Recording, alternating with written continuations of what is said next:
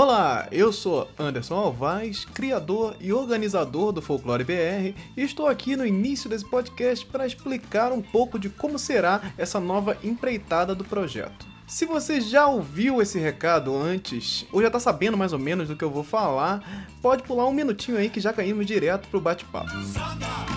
Desde 2017, fazemos transmissões ao vivo no YouTube, falando sobre folclore com diversos criadores de conteúdo percebendo que muitos que assistiam tinham dificuldade de acompanhar as lives ou assistir a live completa, é, decidi aproveitar esse material adaptando ele para o formato de podcast. Então, o que você ouvirá agora serão lives da primeira edição do evento virtual Folclore BR Somando Visões, que aconteceu em 2017, e logo algumas opiniões estarão datadas, algumas questões que nós comentamos, projetos que estarão em estágios avançados também e as coisas foram mudando, né? Isso tudo foi e está sendo um grande aprendizado para nós também. Espero que gostem do resultado dessa edição e sejam bem-vindos ao podcast do Folclore BR.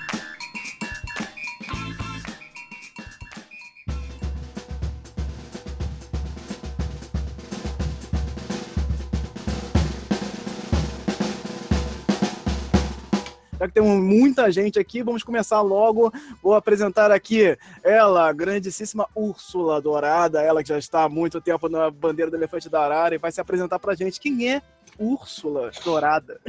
Oi, gente, tudo bem? Eu sou, eu sou Úrsula, mas por favor me chame de Sula. Úrsula Dourada é um nome muito grande, muito complicado. É, Sula tá ótimo. Eu sou artista, ilustradora. Eu trabalho na, na área de, de publicidade e games tem, tem bastante tempo, acho que faz 13 anos esse ano. E de uns finalzinho da, da carreira agora eu tô passando pro entretenimento de vez. E um dos primeiros projetos que eu peguei quando eu passei pro entretenimento foi exatamente o board game da bandeira do elefante da Arara, que foi um projeto fantástico. Eu trabalhei com 52 ilustrações, mais o mapa e a capa, e foi fantástico de fazer. Foi quando eu comecei a pesquisar folclore a fundo. E foi um projeto, assim, uh, foi muito bom em questões de pesquisa, foi muito bom em questões de produção. Então, quando eu fiquei sabendo que a gente ia trabalhar com um RPG, eu fiquei muito feliz, porque eu sabia que ia ser uma oportunidade fantástica. Sim, sim, estamos recebendo aqui também. Ele que eu não conhecia, é uma pessoa que eu conhecia nesse, nessa distribuição dessas imagens incríveis, que foi o Rodrigo Camilo. Rodrigo Camilo, quem é você, Rodrigo Camilo? Que eu não conhecia. Beleza, galera? Boa noite para todo mundo. Já agradeço o convite de poder estar aqui. É, eu inicialmente me formei como design gráfico, né? E fiz essa transição. Hoje eu trabalho só como ilustrador, artista, né? Concept. E é recente isso. É, e agora eu estou tendo essa oportunidade de trabalhar no mercado. Está sendo muito gratificante e um dos trabalhos assim que eu peguei, que eu gostei muito de trabalhar, trabalhar dentro da cultura do nosso país, foi esse da bandeira, e que me trouxe até aqui hoje, para a gente bater esse papo. Também eu conheci através dessa, desse compartilhamento desse, dentro desse universo da ilustração a Marcela, Marcela Medeiros, simpaticíssima Marcela Medeiros, e ela que, ó, por curiosidade aqui, ela deu a ideia dessa, sem querer, ela deu a ideia dessa reunião acontecer aqui. Marcela, tudo bem? Quem é você, Oi. Marcela? Oi, tudo bem? Então, gente, eu sou ilustradora e character designer, sou freelancer, mas eu sou formada também que nem o Rodrigo Camila, me formei em design gráfico, trabalhei por anos, por alguns anos em escritórios editoras como designer mesmo, e só recentemente comecei a trabalhar como ilustradora freelancer e eu comecei, na verdade, com, com, com o RPG da Bandeira, e foi um sonho realizado. eu adoro RPG, então, nossa, quando eu descobri isso, meu Deus, fiquei nas nuvens. Mas foi ótimo, foi um ótimo começo. Conheci também aqui, que também está com um projeto aí meio relacionado a folclore, já falou, falou comigo, vamos falar sobre isso também, que é o Guilherme da Cas. Guilherme, por favor, se apresente. Quem é Guilherme? E aí, gente, tudo bem? Eu também sou formado em design gráfico e eu trabalho com ilustração no mercado de jogos desde 2010 e fiz algumas coisas de trabalho editorial também, mas a primeira, o primeiro trampo de ilustração que eu peguei mesmo para editorial RPG, para jogos, board game, foi a bandeira também. E, e, nossa, foi um começo incrível também. Adorei participar desse projeto, eu cheguei meio que aos 40 do segundo tempo nesse projeto eu também tenho outro projeto que é sobre folclore, que, que são com dois amigos meus ilustradores, o Matias Townsend e a Jéssica Gomes. A gente tem um livro sobre a cultura, a tradição do interior do Rio Grande do Sul, que é quando a colonização italiana chegou aqui há uns cento e pouquinhos anos atrás. E a gente está criando um livro infantil sobre essa chegada dos colonos italianos e alemães para cá. Vou falar agora com o Gabriel Rubio. Esse eu já conhecia de ArtStation ali, já tô de olho. O cara é muito fera. Gabriel, muito obrigado por você estar aqui também. Obrigado você pelo convite. Bom, sei lá, minha história, eu sou formado como, como publicitário. Eu trabalhei por quatro anos como analista de marketing e tô faz, sei lá, um ano e meio como ilustração. Acho que no, nos últimos três meses eu comecei a trabalhar de verdade pro mercado de games e a bandeira foi ver com dois pés no peito para trabalhar. E basicamente isso, foi um dos primeiros projetos que eu peguei e agora eu tô só com um freelancer para mercado de games, basicamente. E agora também temos aqui a mulher das cavernas, ela que vai explicar por que, que ela está na caverna, por que, que ela não tem câmera. Quem é essa pessoa? A ilustradora Hernanda Souza. Por favor, quem é você, Hernanda? Então, você quer que eu explique primeiro o porquê da, da, de não estar com a câmera ligada? Fique à vontade. É, assim, né? Notificação do Facebook é, é, meio ausente, dá, dá um pé na bunda da gente, mas deu para aparecer de última hora, assim. Então, eu sou formada em design gráfico. Acho que quase todo mundo aqui é, né? Formado em design gráfico, tirando o Gabriel e a, e a Úrsula, não sei. E eu fiquei trabalhando mais ou menos uns dois anos na área, e foi uma mudança assim meio que foi gradual, né? Eu saí do design gráfico e fui chamada para trabalhar numa startup de jogos e fiquei trabalhando para eles por uns tempos, de uns dois anos para cá é que eu comecei a entrar mais assim em coisas mais mais sérias, projetos mais sérios da área de, de RPG. Comecei trabalhando para uma empresa pequena chamada Right Publishing e depois a Landshark Games e agora eu acho que esse é o primeiro projeto que eu faço de RPG brasileiro. E eu achei tão interessante porque é muito difícil você encontrar, né? Jogos que abordem folclore e abordem a história do, do Brasil em si. E foi uma das coisas que mais me chamou a atenção. E, lógico, né? Porque a Sula, a Sula me chamou para trabalhar com ela.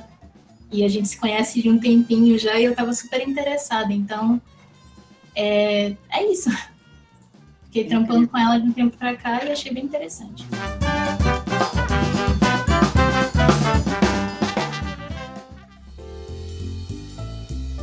Então, nós vamos conversar aqui sobre a bandeira do elefante da arara, aqui é, do Christopher Schmidt, ele que é o autor do, de quadrinhos, jogos, super transmídia, esse, esse, esse material. E a Úrsula, que já está há mais tempo né, no projeto, vai explicar para a gente aqui agora o que seria. Você consegue fazer uma sinopse da bandeira do elefante da Arara aqui para a gente? A bandeira do elefante da Arara é, uma, é um romance de fantasia que se passa no Brasil colonial, onde a gente tem personagens, cada um numa origem diferente, que vai atrás de aventuras dentro do que era esse Brasil colônia, visto pelo olho, pelo, pelo, pela lente que a gente tem do RPG, né, da grande aventura. Então a gente coloca todas essas figuras mitológicas como, é, como reais e transforma isso numa grande aventura de fantasia. E fica fantástico. É muito gostoso de ler. Eu adoro os personagens do fundo do coração. É, eu citei o board game e o RPG, mas antes disso a gente também trabalhou no quadrinho. Fiz a capa do romance, então, tipo, projetos do coração mesmo. Então vamos conversar aqui sobre o desenvolvimento criativo da, das ilustrações. É, eu sei que a, a Úrsula vai poder falar muito mais disso, mas eu acho que a gente vai. Vamos, vamos, vamos encaixando aí, tentando passar o que cada um aprendeu durante o processo de criação também. É, se a gente já, já tinha esse, esse contato e tudo mais. Então, vou começar já com a, a Úrsula, que tem mais experiência dentro do projeto, e aí eu vou sucessivamente dando a palavra para os seguintes, como eu fiz agora na apresentação, e a gente vai conversando aqui, tentando fazer um bate-papo sobre o processo de criação das ilustrações, como, como começou, assim, da onde que vocês começaram a tirar referências, buscar como tornar isso visual, é, que é, a ilustração ela tem isso, né? Ela é a pessoa deixa de, de pode deixar de, de consumir uma coisa porque a ilustração, ah, essa ilustração é mais ou menos, é folclore, mas é mais ou menos. Aí a Úrsula vai lá, faz o boitatá e nego, putz, isso é folclore? Eu vi, eu vi gente falando isso pra mim, isso é folclore? Isso é folclore não. Exatamente. Fala pra mim. Quando, quando o Cris me aproximou pra gente fazer esse trabalho, uma das coisas que a gente discutiu era exatamente isso. Um, o Cris não é brasileiro, né? Acho que o pessoal conhece. E muito se discutiu sobre o fato do brasileiro não consumir produtos brasileiros. A gente tem essa visão romanceada das coisas que vêm de fora, sabe? Eu chamo isso de verniz Hollywood, entendeu?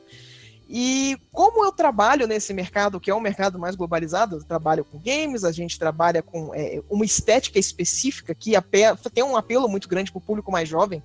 A nossa ideia era, tipo, vamos tirar o folclore daquela estética mais é, livro de escola e vamos transformar ela em estética de jogo.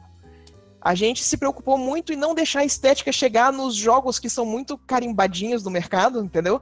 Mas a gente queria uma coisa mais brilhante, sabe? Mais é, colorida, sabe? E que tivesse essa roupagem dessa coisa mais contemporânea, sabe?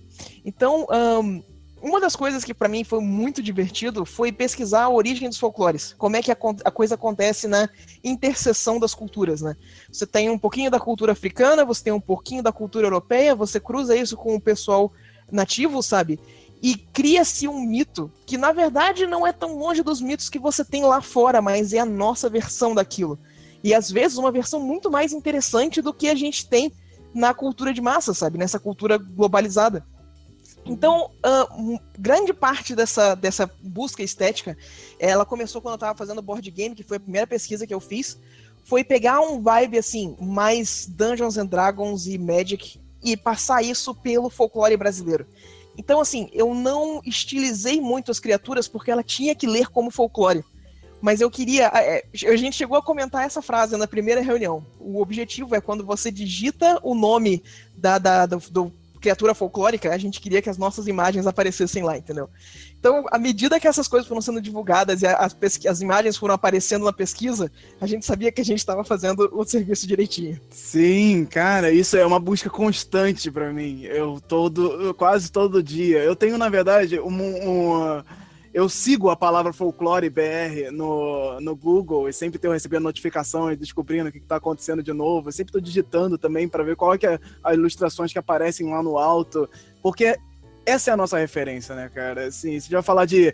Ah, é, a criança vê, pô, o que, que é o Saci? A criança vai lá buscar o Saci, aí ela vê, pô, mas é muito de criancinha. Eu tenho 10 anos, assim, Mas ele, ah, é muito de criancinha. Mas aí ele vê um outro diferente, ah, pô, então pode ser um pouco melhor. É, então tem é, essa, essa vivência aí também de. Como, como a gente tem o know-how de como vender o produto, a gente faz a imagem para vender o produto, a gente sabe como deixar aquilo com um apelo maior para o público-alvo, sabe? Se você quer que o pessoal dessa faixa etária preste atenção, veja os outros produtos e, sabe, se encaixa ali no meio. E a gente consegue dar o nosso próprio brilho para isso, mas deixar atrativo para o pessoal lá também.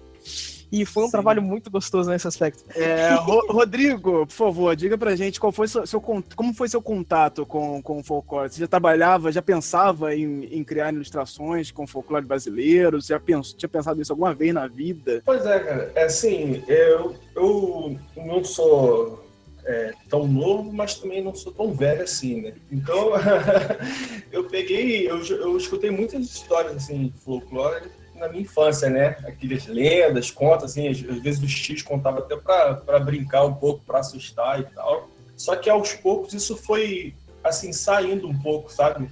É, problema do dia a dia, de trabalho e tal, não sei o que, é uma coisa que foi ficando distante. Com a ilustração, teve como relembrar um pouco isso tudo, sabe? Eu entrei no projeto, a, a equipe meio que foi construída, né? Eles tinham as pessoas que deram o start, começaram, outras que foram chegando depois, como o meu caso, do Rubio e o do Guilherme. E, assim, foi, foi uma experiência fantástica, porque eu pude relembrar, né, tudo que eu ouvia quando era criança, assim, então isso daí foi, foi um presente, assim, que a bandeira deu, pelo menos deu para mim, né, e acredito que deixou também, assim, no coração de todo mundo aí. Sim, com certeza. Marcela, você pode falar um pouquinho também, se você fosse o primeiro contato com, com folclore, você já pensava em trabalhar nesse, nesse, nesse campo, sobre a cultura brasileira? Uh, então, é, como, eu acho que como todo mundo aqui na infância, eu tive contato com, com folclore, mais assim, por, sei lá, Castelo Ratimbum, Sítio do Papo Amarelo, essas coisas. Mas eu lembro que uma coisa mexeu muito comigo. Quando eu fui em 2012, eu fui para São Luís num, num evento de design. E um dia eu tive muita sorte de pegar uma serenata poética, era alguma coisa assim, no centro de São Luís à noite.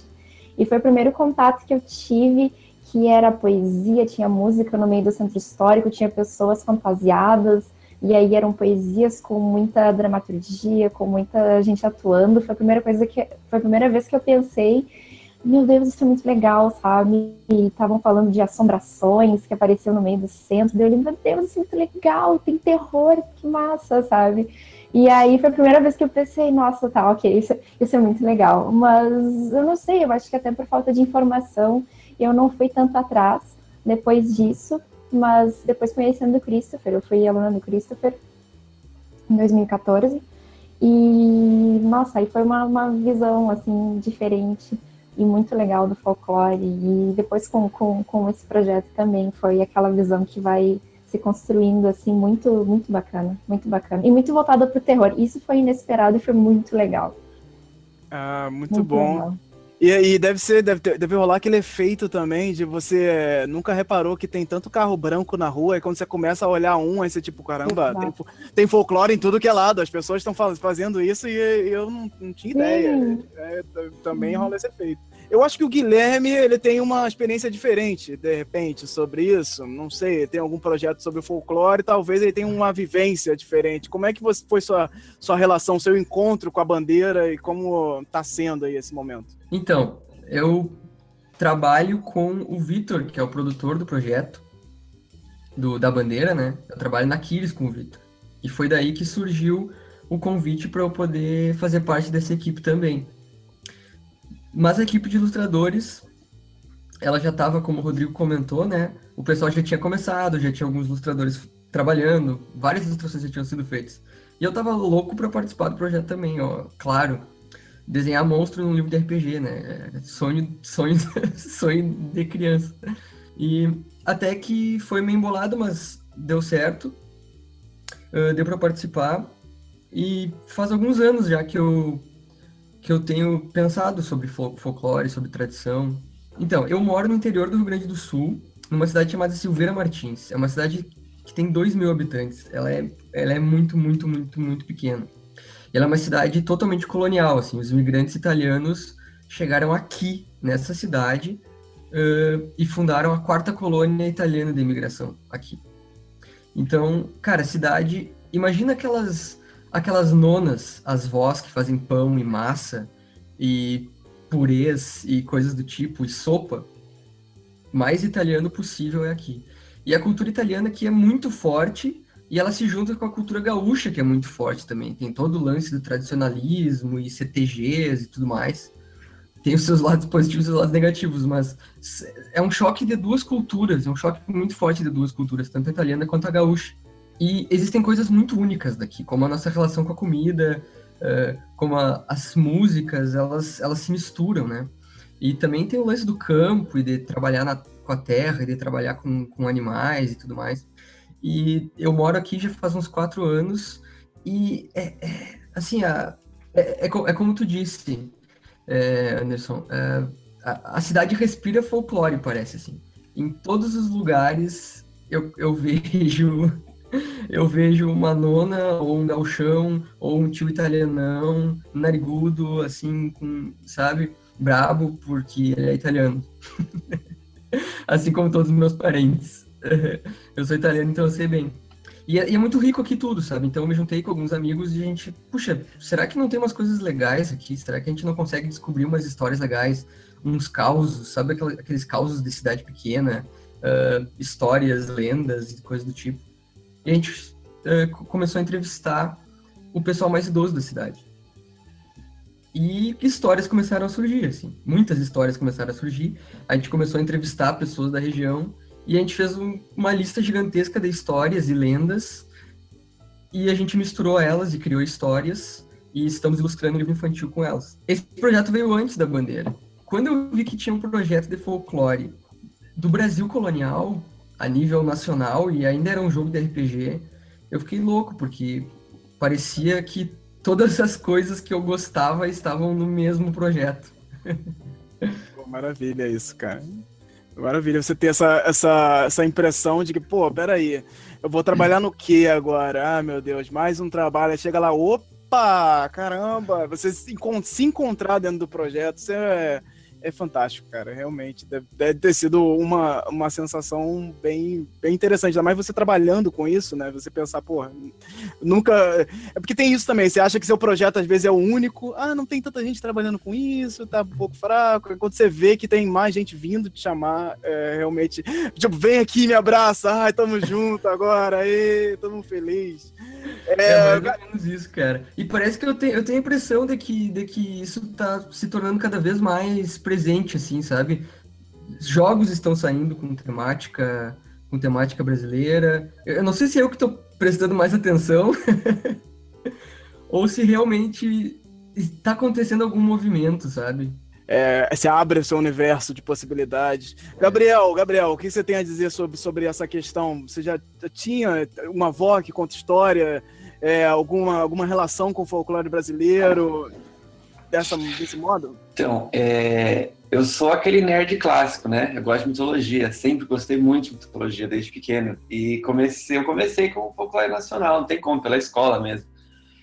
É, comprava os livrinhos de mitos brasileiros, quando eu arrumei a internet de escada, eu colocava lá mitologia brasileira, lenda do escambau. Eu acho isso tudo muito divertido, sei lá, tanto nacional quanto de qualquer outro lugar. Eu, ia caçar mitologia de tudo quanto é canto do mundo. E quando o Christopher veio falar comigo, eu achei sensacional, porque, tipo, o que eu, o que eu senti, eu acho que até, até apareceu o projeto do, do Christopher, é que a, o brasileiro não leva muito a sério o folclore nesse, nesse aspecto das lendas e tal. Tem todo um, um viés mais infantil, mais brincadeira, mas tem umas coisas trevosas, tem umas coisas que você vai pro, pro interior, você fica sabendo de histórias, sei lá, interior do Nordeste, coisa assim, que tem uma série de histórias sinistras, que são super interessantes. Então, a abordagem que trouxe pro, pro folclore eu achei muito interessante, justamente porque ele, ele se leva a sério, sei lá, ele sabe? É, é aquilo, você olha para um livro do Dungeons and Dragons e você vê o, porra, é um dragão, cara. Dragão é foda, dragão é muito louco, sabe? Tipo, eu quero desenhar um dragão. E, e porra, eu desenhando meus monstros lá pro, pro RPG, pro, pra bandeira, me diverti do mesmo jeito. Eu não, eu não senti falta de desenhar um dragão. E, porra, é, é folclore nacional. E desculpa pelos palavrões, eu, eu, acho que eu tenho que me segurar um pouquinho, viu? Eu não, eu não sei falar sem palavrão, cara. Oh, meu Deus, calma, calma. Não tem como bipar você aqui, não. Se você começar a tá fazer tá em sequência, eu vou te mutar. É isso que vai acontecer. Beleza, então. Mas é isso, eu achei muito sensacional o projeto, justamente por esse, esse viés de levar o. trazer o folclore de um jeito legal, de um jeito divertido, de um jeito como a Úrsula falou, que você, você vê um, um jogo gringo, você vê um, sei lá, um Warcraft da vida é muito, tipo, é, é maneiro, os caras são aqueles bichão, coisa assim. Você vê isso com um pouco de folclore nacional, é uma valorização ótima porque a gente tem aqui, e é muito rico que a gente tem para trabalhar. Sim, é sim. Não, e essa, essa questão aí, nós vamos discutir também sobre isso, nossas referências e tal, porque o The Witcher, ele é super aclamado, The Witcher, que é o jogo mais incrível que já lançaram na história do mundo folclore puro, folclore puro, Sim. assim, e, e, a gente perde a noção do que pode ser folclore, de como a gente pode adaptar polonês. isso, né, é. cara? É, e, e, e, bem polonês mesmo, que até o, o, o próprio autor ah, deixou, né? É aquela coisa do projeto que eu tava falando. Ah, não, vai, leva, leva. Ninguém vai querer isso, não. Ele não velho. pegou royalties, né? Cara, não pegou, não pegou. O cara deixou o projeto. Ah, vai lá, filho. Boa sorte aí, hein, cara. Falar disso aí é meio complexo. Aí, pronto. Witcher, The Witcher. Jogo, jogo aí Eu acho que o folclore nacional, justamente por ser essa miscelânea de cultura do mundo inteiro, tem, tem muito pano para manga para ser atrativo para muita gente. Então, sei lá. Sim, sim. É muito rico. Sim, vamos falar agora com Hernanda Souza, essa mulher secreta. Ela está Oi. escondida atrás da sua ilustração aqui. Como foi o seu, seu contato com o folclore? Você já tinha uma relação com o folclore de alguma forma? Já, já fez alguma ilustração relacionada a isso? Hum, sim, eu sou do Recife, né? Então, eu acho que não tem lugar melhor para falar sobre essa questão do folclore. Mas a questão do, do RPG, algo assim grande nesse sentido, foi a primeira vez, foi trabalhando agora com Christopher. Mas com relação ao folclore no geral, aqui do Recife tem a história do Recife Assombrado, né? Que a gente tem até a Cruz do Patrão, que é o lugar mais assombrado que tem daqui da cidade. E eu fiz uns, uns trabalhos nessa área, mas não era nada assim grande, era só da, da área de faculdade, trabalho para a faculdade e tal. Mas eu já estava acostumada com folclore, sim. Como trazer esse polimento? Qual foi a. a- como começar? Tipo, vamos, vamos falar da, da parte técnica de, de, de fazer o, o jogo, Úrsula. Como você pensou assim, pô, vamos, vamos polir isso dessa maneira? Vamos fazer isso começando assim? Da onde que veio? Tipo, não tem. é, quando vocês começaram, provavelmente as referências ainda eram menores ainda. Assim, ah, vou fazer um, um saci dessa forma, vou fazer uma, um boitatá dessa maneira. Como, como pensar isso? Olha, é, todo mundo tem background. Eu, Cris, pessoal envolvido no projeto na primeira rodada, todo mundo tinha um background muito forte em RPG, né? Todo mundo começou não só com RPG eletrônico, sabe? Mas com RPG de mesa mesmo. Então, a gente sabia o tipo de ilustração que a gente sempre quis fazer e nunca teve oportunidade. Aí, você junta o fato de que a gente tem muito profissional aqui no Brasil que está trabalhando para fora. Então, a gente sabe que o pessoal aqui consegue chegar nesse nível de qualidade sem problema nenhum, entendeu? Então a gente pegou essas duas coisas e a gente desenvolveu, a gente fez alguns testezinhos no início para saber que, olha, eu acho que esse aqui funciona. Foi inclusive aquela imagem do Ayangá que a gente estava usando na divulgação. Aquela foi o primeiro teste. Tipo, olha, a gente quer um negócio mais com cara de RPG clássico, a gente quer ele coloridão para chamar a atenção do pessoal. E quando você colocar ele no meio dos produtos internacionais, não é para ter diferença, entendeu? É só isso aqui, só que é, esse produto é brasileiro. Porque a gente tinha. é, eu, na minha, na minha experiência, principalmente quando eu comecei a trabalhar para fora, quantas vezes eu tive que responder perguntas sobre por que, que o brasileiro não faz tão bom, tão bem, por que, que não. E, cara, não sei, sabe? Tipo, eu fico muito feliz que aconteceu essa oportunidade com o Cris, porque a gente tem tudo para fazer acontecer. É, o pessoal tava comentando aí que é a primeira vez que trabalha com RPG aqui no Brasil. E, cara, acho que fazia um tempo que não saiu um RPG nosso aqui. Acho que é o primeiro RPG com essa pegada no folclore mesmo, sabe? Eu lembro de alguns outros sistemas que a gente tem aqui, mas esse, nesse, nessa pegada, foi a primeira vez. Então, foi um projeto muito legal. E eu fiquei muito feliz de ter a oportunidade de selecionar o pessoal para trabalhar com a gente. Ah, o critério da seleção foi bem na, na coisa do, do estilo, né? Quem ia estar alinhado com a direção de arte no projeto. E, putz, sabe, dá uma oportunidade de fazer um trabalho legal aqui dentro também, em vez de ser só lá fora, sabe? Então foi, foi, bem, foi bem divertido, foi bem empolgante, sabe? É, aquela coisa termina de, de fazer as planilhas no final do dia, você senta e fala, nossa, isso está realmente acontecendo, cara. Mas uma coisa que eu gostei bastante de ter trabalhado, pelo menos aqui, com, com, com a parte do folclore na bandeira, é que, assim, tu sempre vê os trabalhos da, das outras pessoas e tu, e tu almeja aquela coisa, estilo Magic, estilo, um, não sei, aqueles folclores que estão muito presentes, né, no nosso meio. Então, as ilustrações tu começa, a, tu começa a olhar e elas são muito interessantes e tal, e, mas às vezes elas, as ideias se repetem bastante. Então, uma coisa que eu adorei, assim, adorei, tá no meu portfólio já, e eu acho que isso é um, um, um eu, tô, eu acho que a gente está na frente, sabe? Em relação às criaturas que a gente desenhou. Imagina a besta fera. Quando me deram o, o briefing da besta fera para desenhar, eu olhei, meu Deus, o que, que é isso? Essa criatura, tipo, você olha para ti e já tá aterrorizado. E ela tem um chicote. E, meu Deus, eu olhei, meu Deus, o que, que é isso? Que absurdo. Então, assim, são monstruosidades, entre outras coisas, voltadas para a cultura brasileira que a gente não vê muito em ilustrações fantásticas. Então, ter isso no teu portfólio, nossa, eu olhei assim, meu Deus, é muito diferente. É, é uma riqueza, assim, que, que, que, que ajuda bastante, sabe? Então, eu, eu não posso falar muito do mercado nacional, não sei esse, que eu já tô achando lindo, maravilhoso.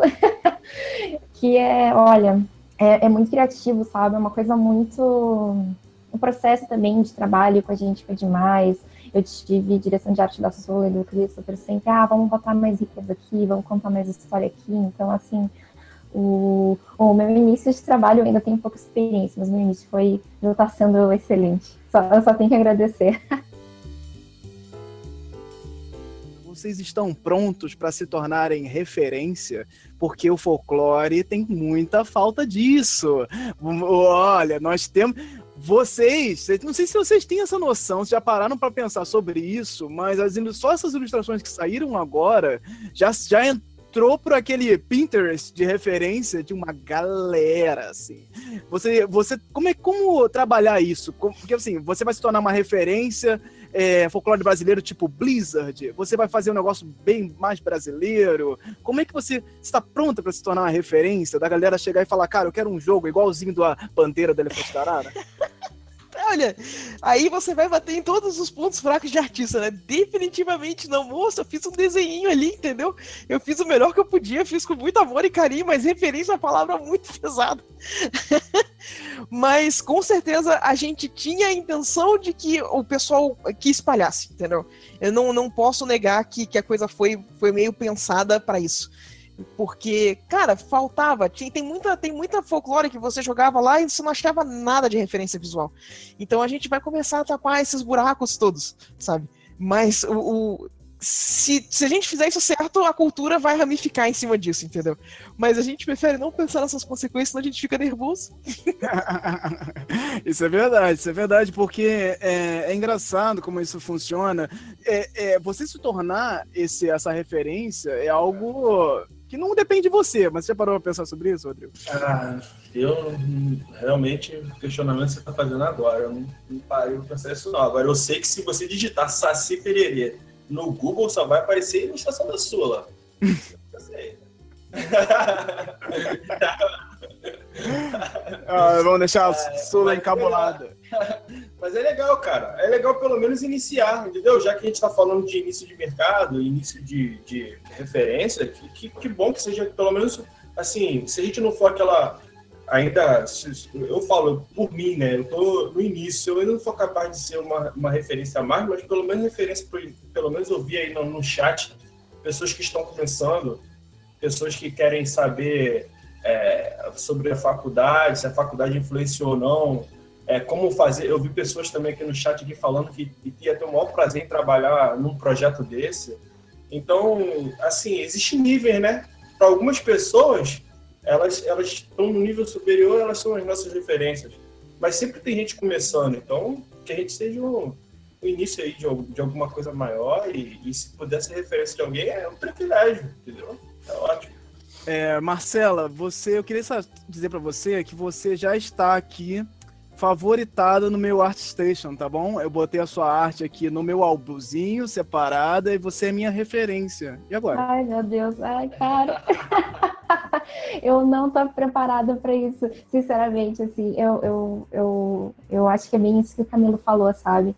Tem níveis e níveis de referência, mas quando tu chega fazendo um projeto, assim, fica, nossa, é meu sonho, tu faz com tanto carinho, tu nem, no final tu nem pensa nisso, sabe? Só pensa em entregar aquele trabalho legal que eu sempre quis ver.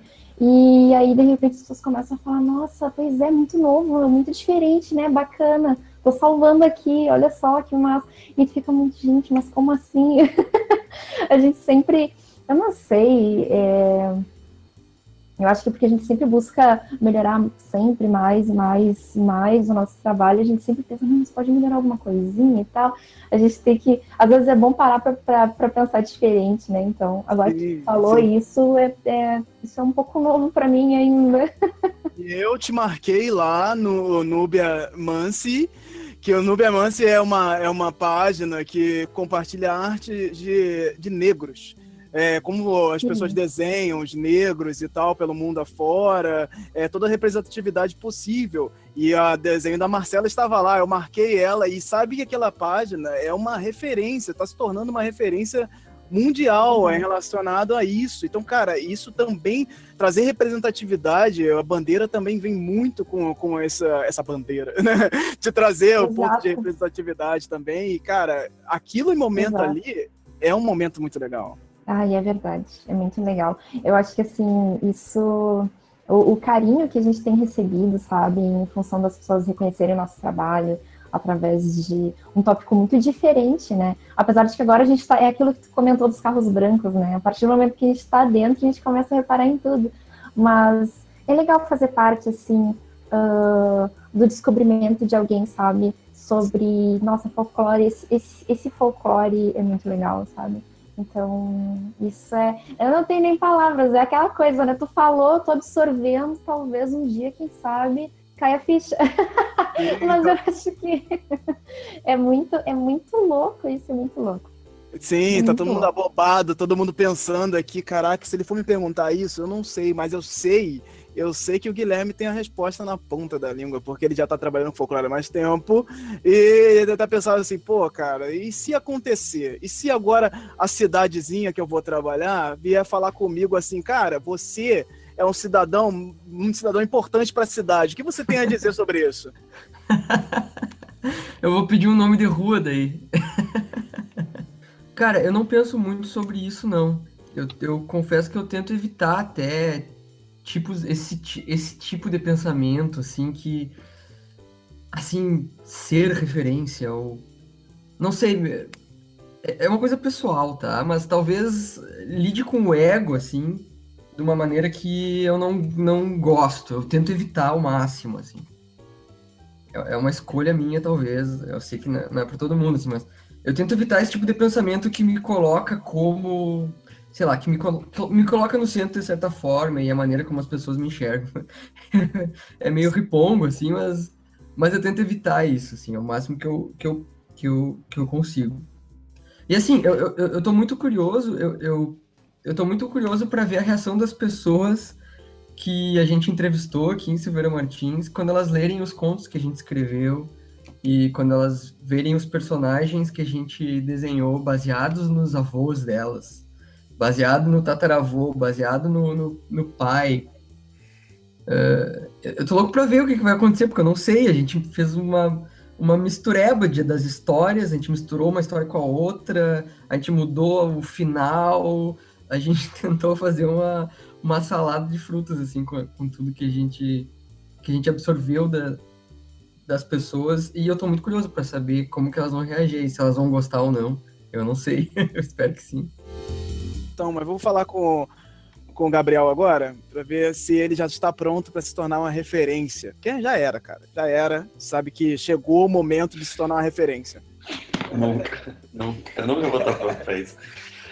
É, sei lá, cara. Eu acho que, é, é tipo assim, cada vez que você posta uma imagem, é, parece que você tá pulando de paraquedas, sabe? É um lance que, tipo, eu, eu, falo que a, as imagens que eu, que eu passo para o cliente, o que vai para o meu portfólio, são as imagens que eu gostei delas por mais cinco minutos. Porque passou de cinco minutos, eu estou detestando ela, estou achando aquilo uma tranqueira. Então, quando vem alguém para falar para mim que, nossa, eu, eu uma referência para ela, ou que, sei lá, nossa, gostei do teu trabalho, que me ajuda a fazer isso, para mim é um presente, cara. De, sei lá, eu não sei dar não, eu fico mó feliz fico super feliz de ajudar. Porque Principalmente, eu não entendo, cara, por que, que você acha que eu sou bom assim? Isso não justifica, mano. E, e porra, é só, é só, eu só fico muito feliz de ajudar, mas sem referência eu não sei lidar com isso, não. Eu não, não sou bom nessas coisas, não, e nem me considero também. Pois é, eu acho é que é isso. Vou buscar lá o folclore e vou encontrar a Hernanda agora. E agora? Olha, eu não tô preparada, não, que nem todo mundo daqui. Eu não me considero referência nem um pouco mas eu tô feliz, principalmente de estar tá fazendo a ilustração da questão de representatividade, né? Porque, tipo, uh, fazer personagens negros e tal era uma coisa que eu sempre tentei colocar bastante no meu portfólio.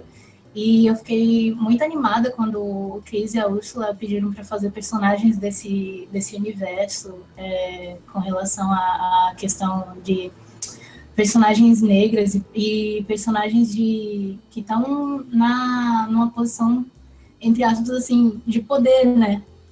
E eu gostei muito. Então eu acho que assim essa questão de representatividade eu não sei se de referência, quer dizer, eu não sei se eu me consideraria, mas na questão de representar eu fico muito animada, eu fico. É, como é que eu posso dizer? Acho que eu fico até ansiosa, na verdade. Porque é muito difícil encontrar personagens negros, né? Pra ser sincera. Não é uma coisa que a gente encontra o tempo todo. É uma coisa que tá aparecendo de uns tempos pra cá. E. Mas é, eu fico, eu fico feliz de estar tá colocando um pouco do que tem no meu portfólio em trabalhos oficiais, assim, e grandes, projetos grandes e tal. Como adaptar isso, né? Porque tem é, referência, beleza. Como você chega lá? Como você. Ah, eu quero fazer o Saci de outro jeito. Eu quero fazer isso de outra forma. Não que é igual ao sítio do Pica-Pau Amarelo, por exemplo. Como é que você vai para o outro lado? Como você vira uma referência? E ainda tem isso. É referência mas não é não, não é para chegar na Blizzard, é para ser parecido. Como é que como é que você chega nesse meio do cara? Você fica confuso com isso, cara. É, é, é muito é muito posicionamento de mercado, né? É, o pessoal tava falando no início da introdução aí formação de cada um. É, na verdade, eu fugi da faculdade. E aí, por causa disso, parece que eu fiz um monte de pequenas faculdades ao mesmo do caminho, sabe? Então, tipo, quando a gente começou a pensar a respeito disso, tinha muito de posicionamento de mercado. O que que acontece? A gente tem algumas imagens do folclore brasileiro que são muito fortes. Elas só estão, no geral, infantilizadas. E culturalmente falando, a gente tem muito problema ainda de que isso é para criança. E se bate no isso é para criança, a pessoa mais velha não consome. E a gente queria quebrar essa barreira. Mas a gente queria que esse ícone fosse identificável de cara. E a partir do momento que esses ícones estão bem posicionados dentro do projeto, a gente pode introduzir os outros designs é, tangencialmente, né? Que a coisa começa a funcionar. Então, por exemplo, a imagem do Saci não tem muito o que mexer, você só coloca ela dentro da direção de arte. O Boitatá, por exemplo, a gente já deu mais uma. Já deu uma incrementada. Eu, eu lembro quando estava pesquisando, ainda tinha muita discussão a respeito da cor do fogo, como é que fazia ou não, e a gente foi pela descrição do romance, que é fantástica. E quando você coloca um junto com o outro, o Saci junto com o Boitatá, ele funciona, ele tá dentro do mesmo universo. E agora que a gente criou esse contexto, você começa a criar essas criaturas que não estavam, não são tão difundidas dentro do, do, da cultura brasileira no momento. Mas, fica, como fica tudo dentro do mesmo projeto, elas conseguem se inserir. E o pessoal começa a prestar atenção nelas também. Foi uma coisa bem divertida de fazer. Sim, cara, imagino. Que, que, que confusão é isso? Meu Deus do céu, você ter. Você criar alguma coisa nova a partir de algo muito antigo e você tem que fazer essa, esse link. O cara tem que olhar e falar, pô, mas isso é o Saci? Mas isso é o Botatá? Mas isso é. Isso também é difícil, porque você tem que falar do, com, com o brasileiro, né? Com o cara que lembra. Que tem gente você tem que falar com o brasileiro, exatamente. É, é, essa era muita da discussão, sabe? O nosso público-alvo é o brasileiro, não é uma coisa feita lá para fora. A gente vai fazer um negócio no padrão de qualidade internacional, mas o nosso público-alvo é aqui. Quem tem que reconhecer são os brasileiros. Porque senão a gente vai começar a consumir cultura do mesmo jeito que a gente consome cultura lá de fora. Você pega o europeu, é tudo muito legal, mas você não sabe de onde veio, para que veio, sabe? Então é, é muito mais legal quando a gente tem esse contexto.